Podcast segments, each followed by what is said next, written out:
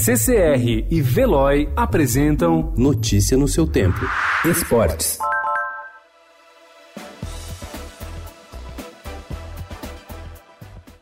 A partir deste sábado, o estádio do Pacaembu deixará de ser administrado pela Prefeitura de São Paulo e ficará sob responsabilidade do consórcio Alegra, que pagou 115 milhões de reais pelo direito de gerir o local pelos próximos 35 anos. Nesse dia será realizada a decisão da Copa São Paulo de Futebol Júnior. A final da Copinha é considerada a transição do comando do estádio do poder público para a concessionária. Porém, o torneio é de responsabilidade da Federação Paulista de Futebol e acontecerá nos mesmos moldes dos anos anteriores.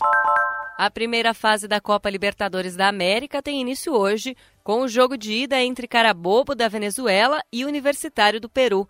A partida está marcada para as 7h15 da noite. Amanhã serão realizadas mais duas partidas pelo torneio. O São José da Bolívia recebe o Guarani, do Paraguai, e o vencedor vai encarar o Corinthians na segunda etapa. Progresso do Uruguai e Barcelona de Guayaquil do Equador também se enfrentam amanhã. Os clubes brasileiros só jogam pela Libertadores a partir da segunda fase. Além do Corinthians, o Internacional também está na etapa prévia do torneio.